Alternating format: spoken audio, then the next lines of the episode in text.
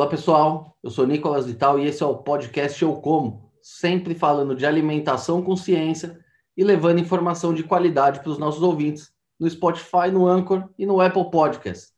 E também vídeo no nosso canal do YouTube. Já segue a gente? Se ainda não segue, não se esqueça de se inscrever nos nossos canais. Muito bem. E hoje nós vamos falar sobre um tema que ganhou relevância durante a pandemia, mas que nem todos levam de fato a sério: a ciência.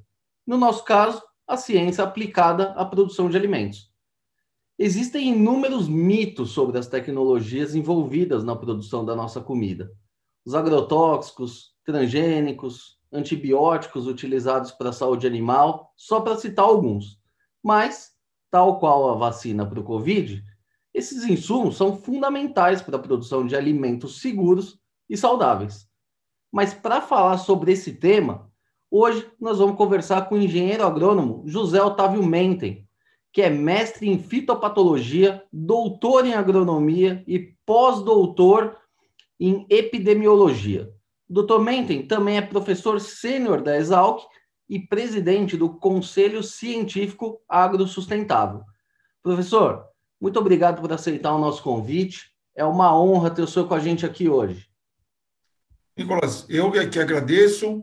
Eu acho que a, a gente que está na academia, que teve essa possibilidade de estudar, se dedicar bastante a compreender melhor o mundo como um todo e especificamente na área do agro, na área da alimentação das pessoas, nós temos a obrigação de tentar contribuir para que as pessoas também reflitam bastante, que toda a sociedade reflita bastante sobre a, importância de se conhecer melhor as coisas e fazer um filtro, só escutar aquilo que realmente tenha uma base técnica, que venha de fontes com credibilidade, porque nós estamos aí um bombardeio de, de notícias, muitas vezes sem a, a devida base técnica científica, que é fundamental para que a gente supere todos os nossos obstáculos. É isso aí, não tem a menor dúvida, professor. A gente está vivendo um momento aí atípico, né? Pelo menos na, na nossa era aqui, em que a ciência vem sendo, enfim, mais discutida, né? As pessoas é, começam a entender um pouco mais da vacina, da importância. Agora, para a gente é, relembrar, né? Quem não, quem não, sabe dessa história, a ciência ela já vem sendo aplicada no nosso agronegócio aí, né, na produção de alimentos há algumas décadas. Professor, para a gente começar aqui, conta um pouquinho para a gente qual que foi o papel da ciência para essa evolução do agronegócio brasileiro aí nos últimos 40, 50 anos? Bem, na, na verdade, desde que o homem começou a fazer agricultura, há cerca de 10 mil anos, é, vários, é, vários cientistas, vários pensadores contribuíram. O homem sempre procurou é, usar alguma, alguma observação, alguma experimentação, e, com o passar do tempo, foram surgindo, esse conhecimento foi se consolidando, mas a gente, essas ideias básicas aí, desde de Pasteur, é, de Darwin. Então, todas essas, essas, esses grandes pensadores, esses grandes cientistas, eles foram, de alguma forma, contribuindo para a agricultura. Mais ah, recentemente, Mendel, com as suas leis de genética, etc. Tudo isso foi contribuindo. E o Brasil sempre dependeu muito das tecnologias vindas dos países temperados, que era onde essas tecnologias estavam mais desenvolvidas. E aí essa, essa, essa, trans, essa transferência de tecnologia de países temperados para países tropicais, como é o caso do Brasil, nem sempre se adequa. Então, nós temos aqui gerar nossa própria pesquisa. Temos que existem aqui no Brasil e que não existem nos outros países. Então, eu acho que o, a, o grande é, mérito do, do, do Brasil foi, num determinado momento, perceber que tinha que investir mais no conhecimento. E esse, esse ponto de virada aqui no Brasil foi, foi por volta de 1970. Então, nós tínhamos, já tínhamos instituições na área do agro eh, bastante experientes, no caso do, Instituto Agronômico, Instituto Biológico, aqui no, aqui no estado de São Paulo, quase todos os estados tinham as suas instituições eh, de pesquisa, tinham universidades, escolas de engenharia agronômica, que eram poucas ainda naquela época, mas havia uma produção científica, mas numa quantidade limitada. Nem todos os pesquisadores, os professores, os acadêmicos da área do, do agro tinham oportunidade de absorver os conhecimentos básicos em outros países, na Europa, nos Estados Unidos, principalmente, e depois vir aplicar aqui no Brasil. E a grande virada foi nessa época de 70, com, entre outras, outras razões, a criação da Embrapa e a criação de um sistema de cooperação entre os pesquisadores de todo o Brasil. Então, todas as instituições, é, por exemplo, a Exalc, no qual eu estou, que é uma das, da, também um ponto de referência importante do agro, né, uma escola também centenária, assim como o biológico, o agronômico, mas é, houve a possibilidade dessas pessoas se especializarem, é, inicialmente no exterior, trazerem esse conhecimento básico e, e começar a desenvolver uma pesquisa mais aplicada para a solução dos nossos problemas. Então, a criação da Embrapa foi um ponto muito importante, porque conseguiu aglutinar essas outras instituições que já desenvolviam um trabalho de boa qualidade. E, professor, é, a ciência, na esmagadora maioria dos casos, ela tem um impacto positivo né, sobre as atividades, sobre a sociedade como um todo. No caso do agronegócio, não foi diferente. Essas novas tecnologias aí permitiram com que a gente controlasse melhor as, as doenças né, no, no, nas plantas, que a gente controlasse a saúde dos animais, evitando aí zoonoses, enfim mas por algum motivo essas tecnologias são mal percebidas, é, especialmente aqui no Brasil, né? E eu citei na, na, introdução aí os agroquímicos, transgênicos, eles trouxeram ganho de produtividade, eles, enfim, é, ajudaram na redução dos preços dos alimentos e são, é, perante a ciência, produtos seguros, né? Nunca se teve um caso aí de algum problema por conta dessas tecnologias. Como explicar essa, essa percepção errada por parte da sociedade? Faltou comunicação? O que, que aconteceu? Olha, Nicolas, eu, eu acredito que a maior falha foi realmente uma, uma maior contato dos acadêmicos, dos professores, dos pesquisadores com a sociedade como um todo. A educação ainda é relativamente elitizada aqui no Brasil. Não são todas as pessoas que têm acesso a uma, uma educação uh, de, de, qualidade, com, com a profundidade necessária. E ciência é uma coisa que é muito mais difícil de se aprender, de se, de se entender. E, e esse, esse, esses professores, muitas vezes, ficavam muitas vezes voltados só para a sua, a sua própria comunidade. A gente usa ainda frequentemente que o pesquisador o, o, ele tem muitas vezes dificuldade em é, se expressar para um público leigo, para um público geral. Ele faz uma bela, dá uma bela aula, faz uma bela conferência, mas a comunicação é, com a sociedade como um todo, que é composta por pessoas com diferentes formações, e às vezes tem o aspecto ideológico também é embutido, e o pesquisador, o acadêmico, muitas vezes ele não tem essa facilidade de comunicação.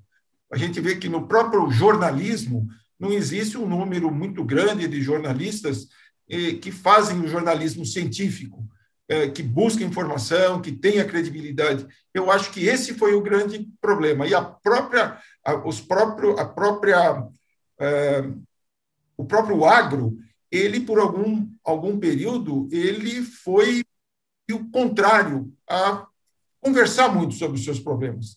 Então, preferiu uh, não, não, não ter a transparência necessária que teria resolvido muitos problemas. Né? Se desde o começo to, todos os avanços eles fossem apresentados de maneira clara para a sociedade, mostrando que, eh, eh, embora sejam avanços relevantes, sempre se tomou muito cuidado para que não tivesse efeitos colaterais, efeitos adversos. E, professor, mas a gente vê aí, essa questão do, do, do, problema da educação no Brasil, mas muito. Não é raro quando a gente vê esse tipo de, de preconceito, mesmo dentro das universidades, né? Inclusive de agronomia. Tem alguma explicação para isso? Olha, eu, eu entendo que a universidade é um local da diversidade mesmo. É, é normal que haja, que haja dentro da, da, da, é, da ciência algumas pessoas que pensem diferentes, que tenham hipóteses diferentes.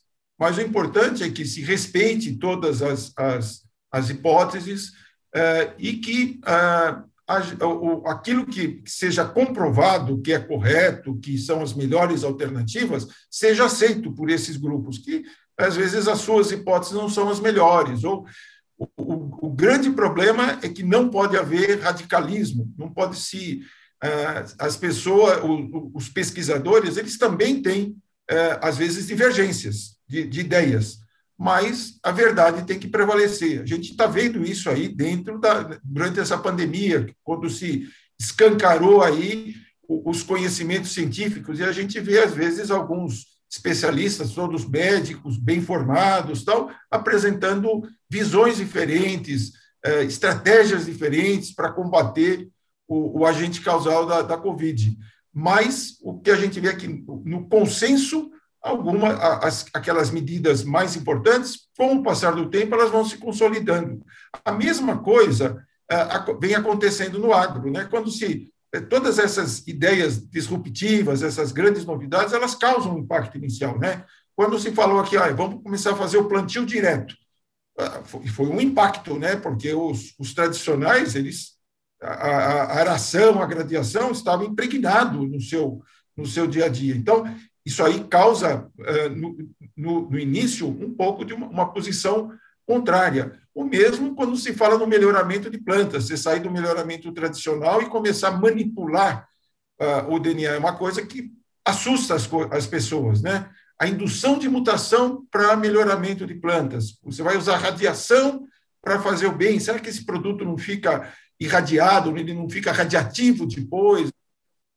Então, todas essas mudanças uh, que, que, a humanidade foi experimentando, se tivesse sido sempre melhor conversado, e aí a comunicação é fundamental, uma comunicação profissional, exercida por, por pessoas, por, por, profissionais que realmente têm uma formação adequada, que, que, que se coloquem sempre de maneira baseada em, em, conhecimento técnico tal, isso faltou aqui no Brasil e eu acho que ainda falta, né?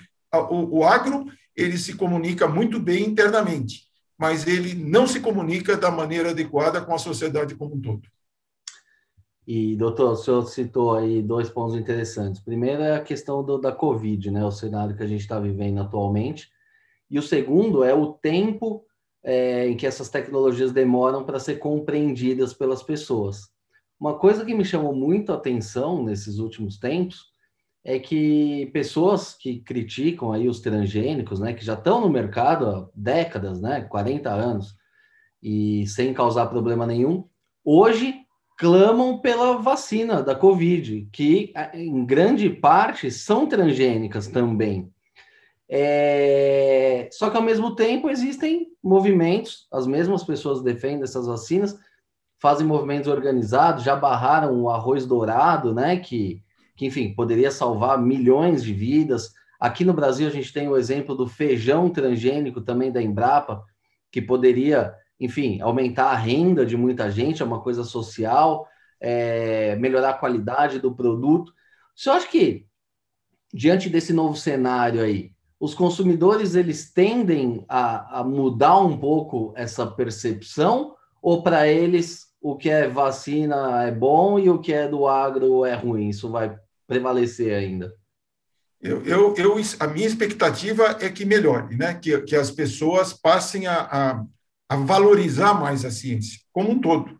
É, da mesma forma que a, as pessoas estão valorizando a ciência no que se refere à saúde, à vacinação, a, a, a seguir as recomendações é, sempre baseadas em, em, em, em fatos, né? evitando o, o uso de produtos que, são, que, que não têm a, a, o respaldo da ciência para serem utilizados no tratamento de, de, de, uma doença qualquer, particularmente aí que foi muito, muito conversado na, na Covid, a mesma coisa vai, vai acontecer no agro, eu acho. A gente já vê que a, a, a própria, a própria indústria, né, a própria a, a, iniciativa privada também está sensível a isso. Né? A gente vê que na, os aspectos ambientais, os aspectos toxicológicos, os, os aspectos sociais, eles estão sendo incorporados em todas as atividades do agro, é, tanto pela, pela, pelas instituições públicas, como pela iniciativa privada.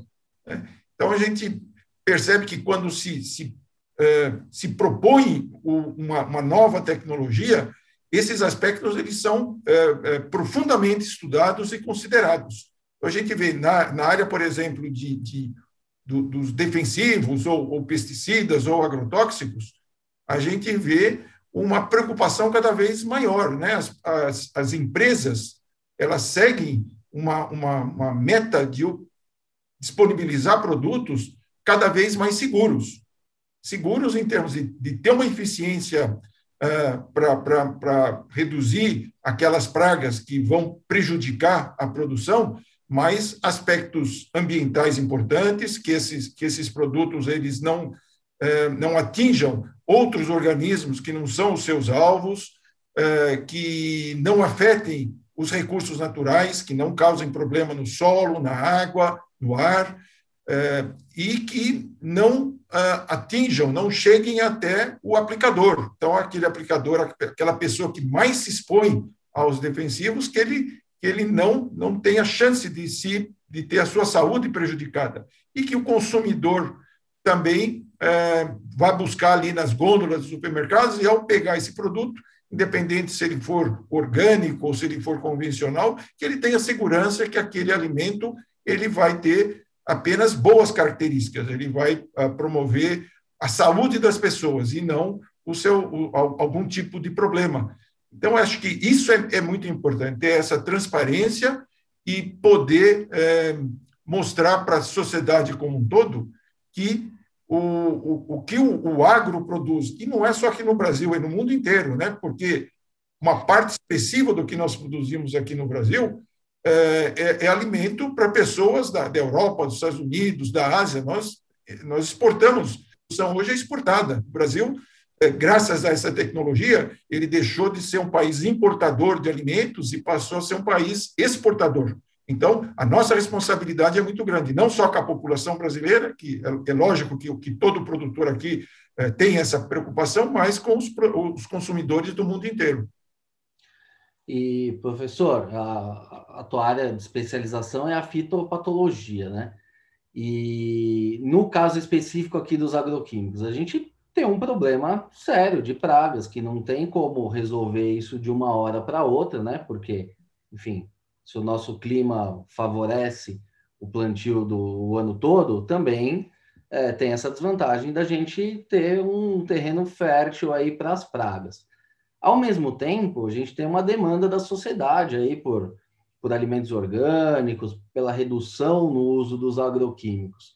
E a gente vê que com isso o futuro tem se mostra aí cada vez mais biológico. Agora, também vai precisar de muita ciência, né, para a gente fazer esses biológicos é, tão eficazes quanto são os químicos hoje. Como que o senhor vê o avanço nesse segmento de defensivos biológicos? Bem, a gente, a gente tem que. É, é importante deixar sempre bem claro para a sociedade como um todo, e aqui eu vou procurar usar as palavras mais simples possíveis, que o agro ele sempre é, procura uma, um, um, um, várias medidas de manejo, que a gente chama de manejo integrado de pragas. A gente nunca deve focar é, numa única medida que vai ser a salvadora. Eu acho que houve, houve um livro né, da, da, da Raquel Carson, falando em português, o nome de uma pesquisadora, o livro chama Primavera Silenciosa, que ela levantou essa bandeira. Era uma jornalista com bom conhecimento na área de, na área de. de... fazer propaganda aqui, ó. Isso, Silent Spring, é, que é uma, uma, uma, americana tal, né? Mas ela, ela chamou atenção nisso, falou assim. E teve uma época realmente que, que a agricultura achava que o químico ia ser a única salvação. Eu tinha, eu tinha um inseticida, eu aplicava, eu resolvia. E não é assim. Né? A gente tem que usar várias medidas.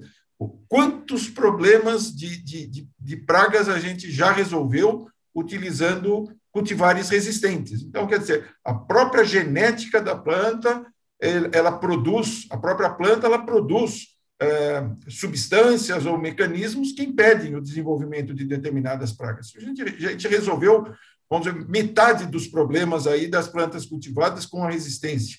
O controle biológico sempre foi estimulado, né? Você usar os próprios organismos. É, o, o, práticas culturais, no caso da soja, um, uma, uma, criação é, tropical aqui, que foi o vazio sanitário, quer dizer, um período do ano eu não posso plantar soja, e isso depois passou para algodão, para feijão, outras culturas. Por quê? Porque aqui nós não temos o frio, é, que é o período em que, na, na, na agricultura temperada, é, há uma, uma, uma, uma indisponibilidade do, das plantas hospedeiras para suas pragas, e com isso a população. Então, nós aqui, como nós não temos frio, a gente criou o vazio, que é não pode plantar soja durante é, três meses no, em, nas regiões é, é, da cultura da soja no Brasil, para que não haja o desenvolvimento das pragas que têm é, vantagem em ter esses hospedeiros para aumentar a sua então, isso sempre existiu. Os produtos químicos, eles só são utilizados quando essas outras medidas aí não tiveram o sucesso necessário para evitar que a presença da praga eh, destrua a, a, a produção. E, e, hoje, na média ainda, apesar de todas essas medidas, existem algumas pragas que não são controladas por outros métodos e a gente tem que usar o produto químico. Se não usar, essa, essa, esse rendimento da lavoura cairia pela, pela metade. Então, é, e, e, e, isso daí, isso aí é, é, levaria a problemas ambientais seríssimos, né? Se eu tenho, se eu imaginar assim, se eu deixar de usar é, produto químico, a, a, a, a produtividade cai pela metade, para eu manter a mesma produção, eu tenho que dobrar a área plantada. São umas ideias simples, né? Isso aí tem um impacto ambiental muito grande. A solução encontrada foi o, o, o desenvolvimento de produtos biológicos, que tem menos impacto. Isso está aumentando muito. Hoje, o, o, crescimento do uso de produtos biológicos, a gente chama de biodefensivos, biopesticidas ou bioinsumos, ele está crescendo aqui no Brasil mais do que nos outros países. Então, enquanto nos outros países está crescendo aí numa taxa de, de cerca de, de 15% a 20% ao ano, aqui no Brasil já há informações de que está crescendo 25%, 30% ao ano. Quer dizer, o agricultor ele é sensível a isso. Quando ele tem uma nova tecnologia, ele, ele, ele assimila essa tecnologia. Mas ele quer algo que seja uh, eficiente para ele como um, um empresário que, que, que, tem que produzir, mas ele valoriza o aspecto uh, da, da, da, do ambiente e da saúde, aspecto social e o aspecto ambiental. E é o, é o ESG que está tão famoso hoje aí nas grandes empresas, mas que o agricultor também está fazendo. Ele, ele procura ser sustentável. E nesse, nesse desenvolvimento do, dos, dos bioinsumos, a pesquisa vai ser ainda mais importante. E o conhecimento depois de quem vai utilizar vai ser mais importante do que o químico. Porque enquanto o químico você não tem muita. É, não tem que tomar muito cuidado em, em termos de como aplicar, quando aplicar, nos biológicos isso vai ser mais necessário. E, e aí vai, vai, vai se valorizar, valorizar ainda mais o conhecimento. Conhecimento desde quem lá está lá desenvolvendo esses produtos até o conhecimento na hora da aplicação. Exatamente, esse era o próximo ponto que eu ia entrar, né? A gente precisa lembrar, nosso ouvinte que não conhece, que ninguém usa, nenhum agricultor usa agroquímico porque quer porque esse é um insumo necessário. Se ele pudesse, ele não usaria. Ele ia deixar de ter esse gasto e ainda ia conseguir vender a produção dele mais cara como orgânico. Ele usa simplesmente porque ele precisa. Agora, o que a gente vê aí, com essa onda aí de, de startups que vem proliferando aí no Brasil, aí no Vale do Piracicaba já virou, é o Vale do Silício brasileiro, né, com várias startups investindo, e um dos, um, uma das áreas de pesquisa mais promissoras são as de, de aplicação, né? Tecnologia de aplicação. Hoje a gente vê aí é, máquinas pulverizadoras com infravermelho que pulveriza só onde é necessário, é, a gente vê drones que conseguem mapear a fazenda ponto a ponto e fazer a aplicação somente nas áreas necessárias, drones que aplicam é, biofertilizantes também. Professor, você que está nessa área aí, tanto é, agronômica quanto na academia aí em Piracicaba, a gente está prestes a viver aí uma nova revolução verde aqui no Brasil com essas tecnologias? Eu, a, a, a, academia gosta de dar nome nas coisas, né? Tem a, a, a agricultura 1.0, 2.0, e acho que é importante conhecer essa história, né? Valorizar o passado para a gente é, saber aí o, o, no, no, estado atual como nós estamos, né? Eu, e eu acho que nós vamos passar daqui a pouquinho para uma agricultura 5.0 aí, com toda essa tecnologia que está chegando. Dizer, é, é entusiasmante e eu acho que era interessante que a população é, tivesse acesso, por exemplo, se vem aqui em Piracicaba, nesse AgTech Valley aí, no, onde tem essa, essa moçada é, fervilhando ideias, gente é, super idealista, essa, essa geração de hoje, além de, de conhecimento tal, eles têm uma, uma visão social e ambiental muito enraizada. Então, todas as tecnologias que eles é, é para tentar desenvolver são tecnologias é, apropriadas para o nosso agro. É, é uma questão de, se, de, de elas serem viabilizadas do ponto de vista econômico, para que, é, mas os aspectos sociais e ambientais certamente vêm já, está no DNA dessa, desse, desses profissionais que estão envolvidos com, a, com, a, com, as, com as startups. E, e, certamente não só no, de, no desenvolvimento de novos defensivos, mas na sua aplicação. Então, a, a, a tendência é se utilizar muito essa toda, toda essa automação, quer dizer, hoje você tem um trator já que faz a aplicação, ou um autopropelido, que o, o aplicador não precisa estar mais na cabine, quer dizer, uma, uma proteção a mais para aquele profissional que era o que mais se expunha aos produtos, né? É, a gente vê, em, em, todas as áreas, a gente vê essa, essa mudança e, e esse, esse, essa busca por maior eficiência, mas também maior segurança. Esses, esses equipamentos, por exemplo, que fazem, uh, só aplica o, o herbicida uh, quando se detecta a presença da planta invasora. Quer dizer, não, não, aplica na área toda, aplica só nas reboleiras, onde tem a, a toceira ali, aonde a planta daninha está presente. Então, são essas aplicações que não, não se faz mais é, na, numa área como um todo, se faz um mapeamento prévio para ver aonde realmente precisa ser aplicado. Eu acho que esses são grandes avanços.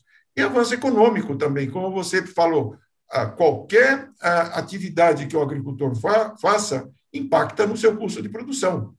Tem algumas lavouras que os, o, o, o manejo de pragas chega a representar 40% do custo de produção quando as outras medidas não são eficientes. Então, é lógico que o agricultor ele vai assimilando essas novidades desde que ele confie. E aí é, existe uma cadeia, né? Você tem que o, o, a tecnologia tem que chegar até o produtor rural, que nós temos é, milhões de agricultores aí de vários níveis, né? Grandes produtores, pequenos produtores e os seus é, os, o, o pessoal que opera esses equipamentos eles também têm que ser melhor treinados, né? Então, é, é, uma, é uma, uma cadeia aí que vai envolver conhecimento de quem desenvolve todos esses produtos ou equipamentos, mas quem os opera também nas suas propriedades.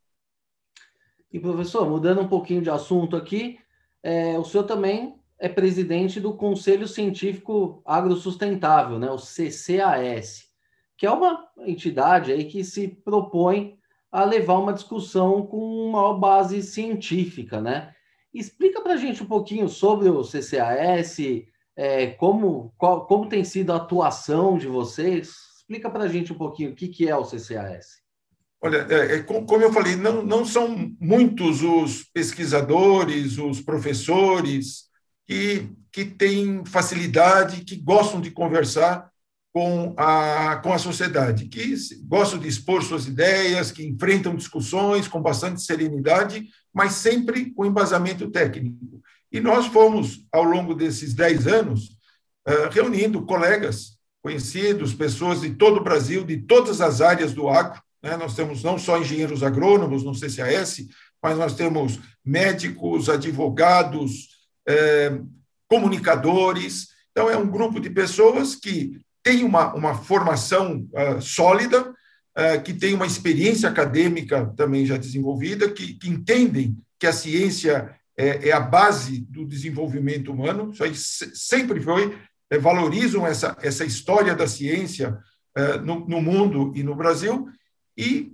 se disponibilizam como fontes de, de comunicação, de informação, quer seja para comunicadores, quer seja para as instituições que estão discutindo determinados temas. Então, nós temos profissionais que, uh, que gostam de escrever, né? nós escrevemos muito, muito artigos decodificando o linguajar científico, expressando a nossa opinião sobre os mais diferentes assuntos do, do, do agro, às vezes até extrapolando um pouco, falando de outras áreas eh, que, nos, que nos afeta, por exemplo, quando a gente defende a importância de nós continuarmos pesquisando aqui no Brasil, essa, essa, esse investimento em pesquisa, uh, nós entendemos que é fundamental. Quer dizer, qualquer. Uh, achar que, que agora a, a, pesquisa vai ficar só na iniciativa privada, que o poder público não tem mais que ter orçamento importante, isso tem que ser discutido. A gente sabe que existem algumas, algumas indicações aí que cada, cada real investido em, em, pesquisa traz um retorno aí de 12 a 20 reais. Quer dizer, foi, foi graças à, à pesquisa é, que é, nós, nós conseguimos transformar a soja, que é, que é uma, uma planta temperada, numa planta tropical, que nós é, ocupamos o Cerrado, que, quando eu me formei, na década de 70, era visto como uma área inadequada para se fazer agricultura, que nós transformamos aquele processo de preparo do solo com aração, gradiação no, no, no plantio direto, que está se incorporando, está se fazendo a pecuária e agricultura junto, né, na integração lavoura-pecuária, e hoje até incluindo também as florestas, são, são mudanças que só foram, uh, uh, só foram efetivadas estão se desenvolvendo no campo graças à pesquisa. E talvez uma das mais impactantes aí, quando a gente fala em todo esse programa que hoje está consolidado aqui no Brasil, que é o, o, programa da agricultura de baixo carbono, é a parte do, dos, do, de utilizar os micro-organismos do bem. Né? Que a gente fala, a gente fala, ah, bactéria, geralmente essa bactéria aqui ela é, é, um, é um micro-organismo patogênico, mas nós temos as bactérias fixadoras de nitrogênio, que são a grande solução uh, para as plantas, uh, para as plantas leguminosas. Quer dizer, é uma, uma, uma simples um simples microorganismo que se associa a uma planta e aí ela faz a fixação do nitrogênio que está no ar. Né? O nitrogênio é o grande, é o, é o gás mais, mais frequente na atmosfera. Então, em vez de a gente investir, colocar fertilizante nitrogenado, a própria planta se juntando com a bactéria, fazendo uma que a gente chama de um processo simbiótico, a gente resolve uma boa parte da nutrição nitrogenada, que é essencial. Né? O nitrogênio é fundamental para que se formem os aminoácidos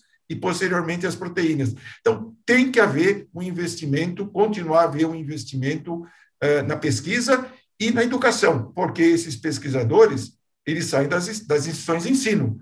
Então, hoje, no, na parte no que se refere ao agro, houve uma proliferação dos cursos de engenharia agronômica e cursos afins, mas é fundamental que, é, que e isso é importante, que, que você proporcione condições de, de, das pessoas estudarem no Brasil inteiro, mas é importante manter excelência. Né? Tem que, nós temos que formar profissionais bem preparados, qualificados e que estejam aptos para resolver os problemas, porque certamente os problemas a partir de agora eles vão ser ainda mais delicados, vão ser pequenos avanços e o conhecimento vai ser cada vez mais importante a formação das pessoas vai ser cada vez mais relevante para que elas possam é, superar os novos problemas que vêm acontecer. E, professor, ainda falando do CCAS, vocês estão aí como um contraponto né, do, do mainstream aí, porque, enfim, o consenso aí o pessoal é falar mal, né? E aqui a gente tem um grupo de cientistas que não está aqui para falar bem, mas está para falar com base na ciência. Quais são os principais mitos hoje relacionados ao agronegócio? Consegue é, listar é, três?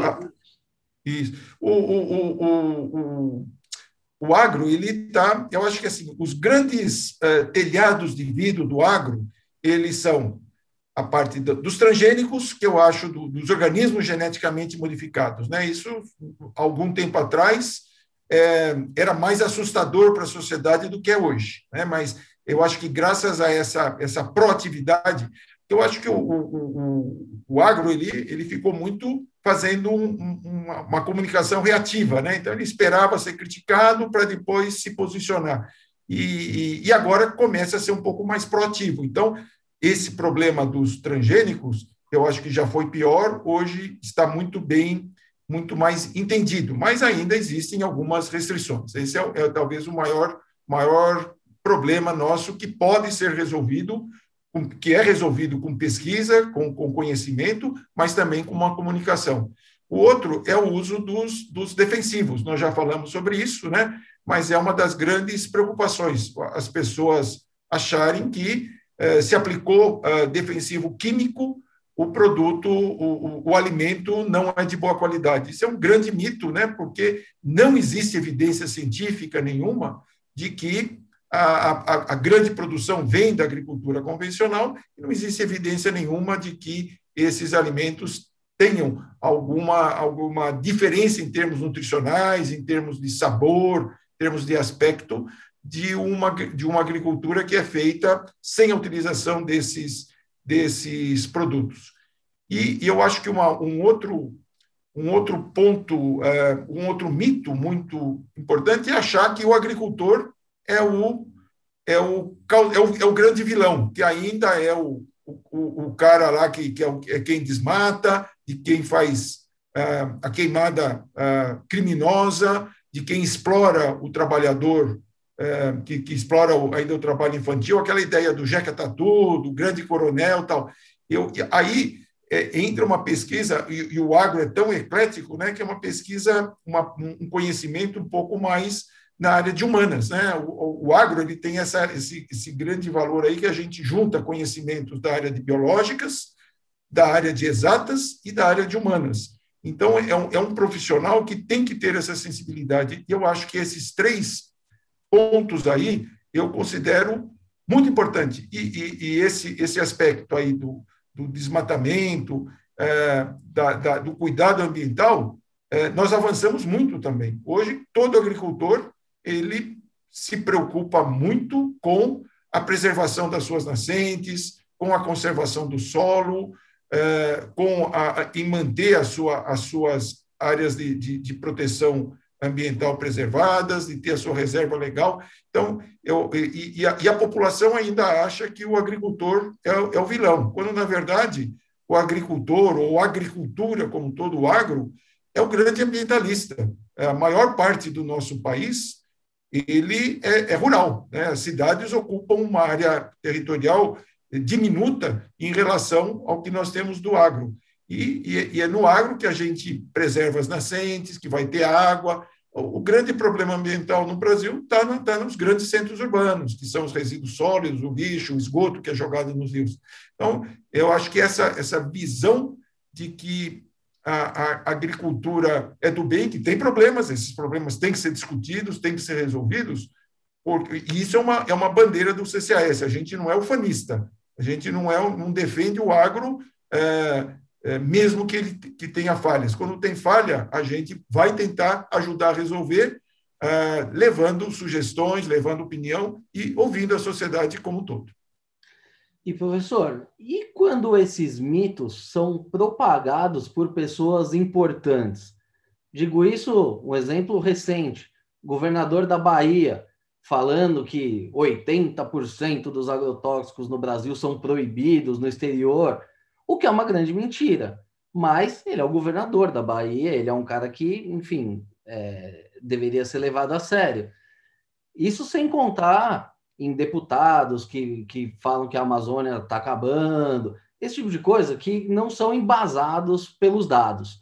Como agir num caso desse com pessoas públicas, influentes e que estão aí influenciando pessoas que têm pouca informação?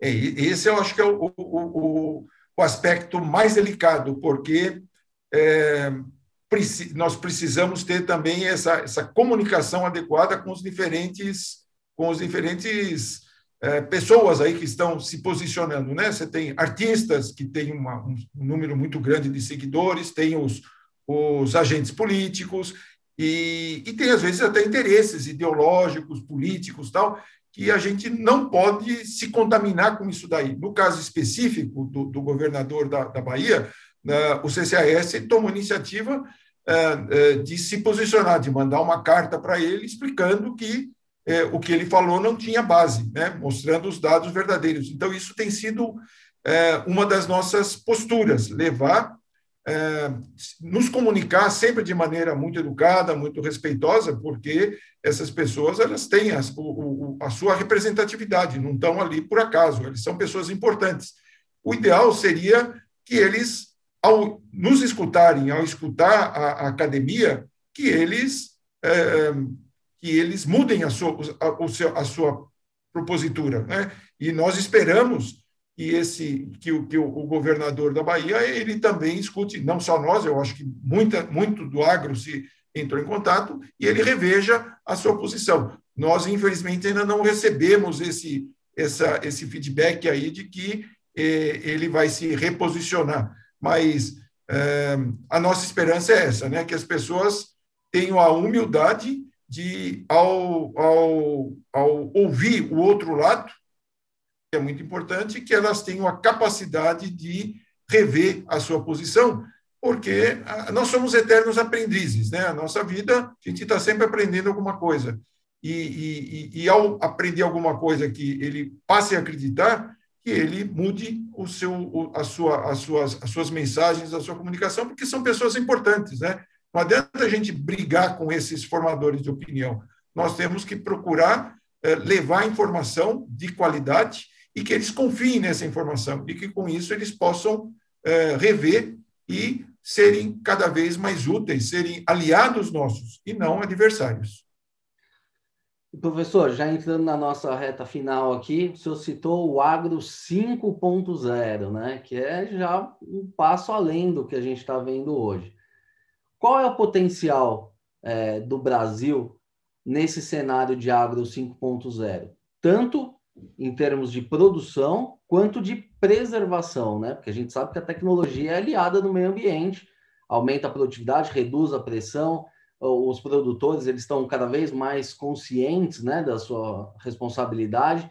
Como que o senhor enxerga o potencial do Brasil daqui para frente?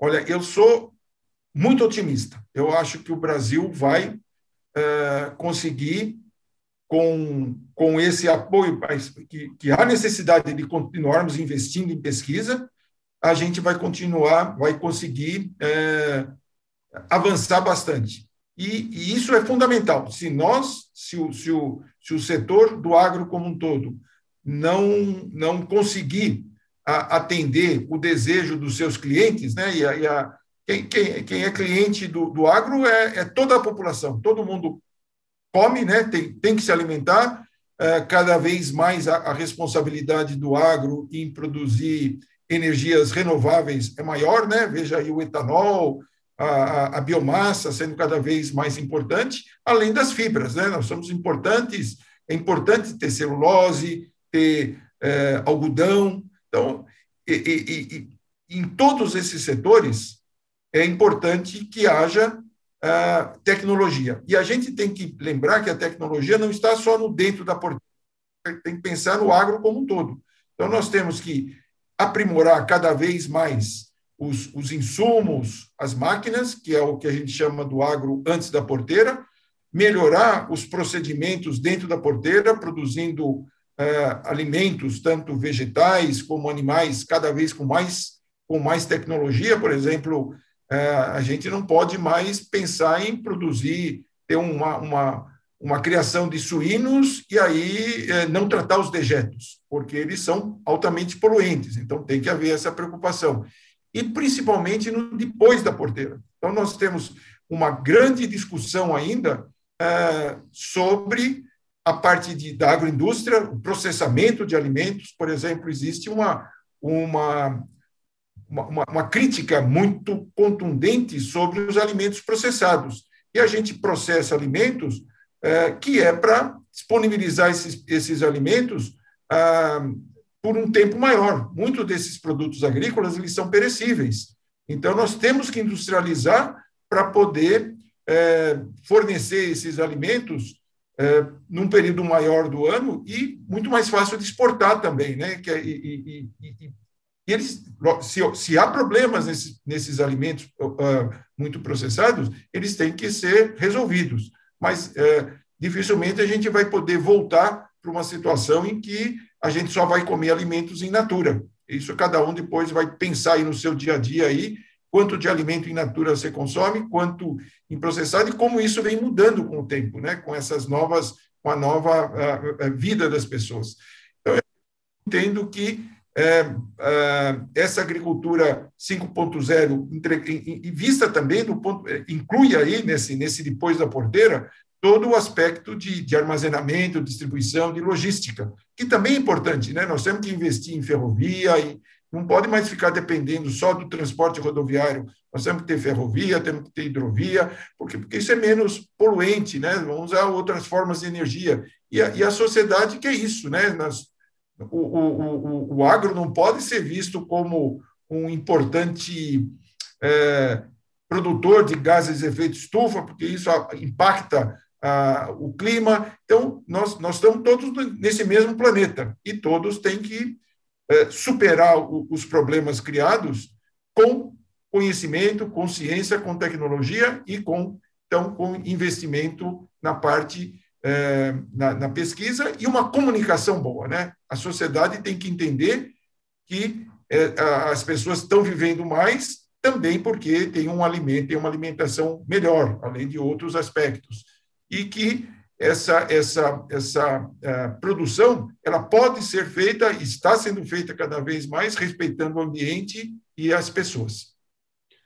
Muito bem, não tenho a menor dúvida disso. Professor, queria agradecer mais uma vez aí pela entrevista. Foi uma verdadeira aula aí para mim, tenho certeza também para todos os nossos ouvintes. Já fica aqui o convite para a gente fazer uma nova conversa aí, porque tem muito, muito papo bom aí pela frente.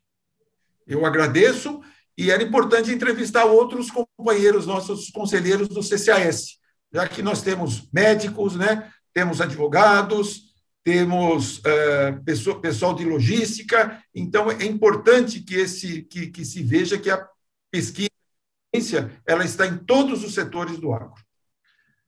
Faremos com certeza. Falei com o professor Tejon não faz muito tempo. O Chico Graziano faz parte também, né? Faz parte. Também já entrevistei o Chico, mas falarei com outros também. Doutor, Muito obrigado bom. mais uma vez aí pela presença.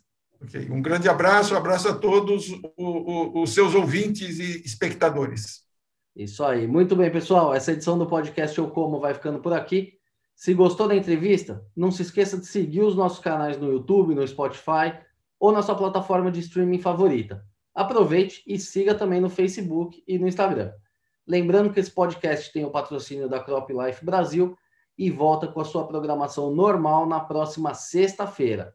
Por hoje é isso e até a próxima.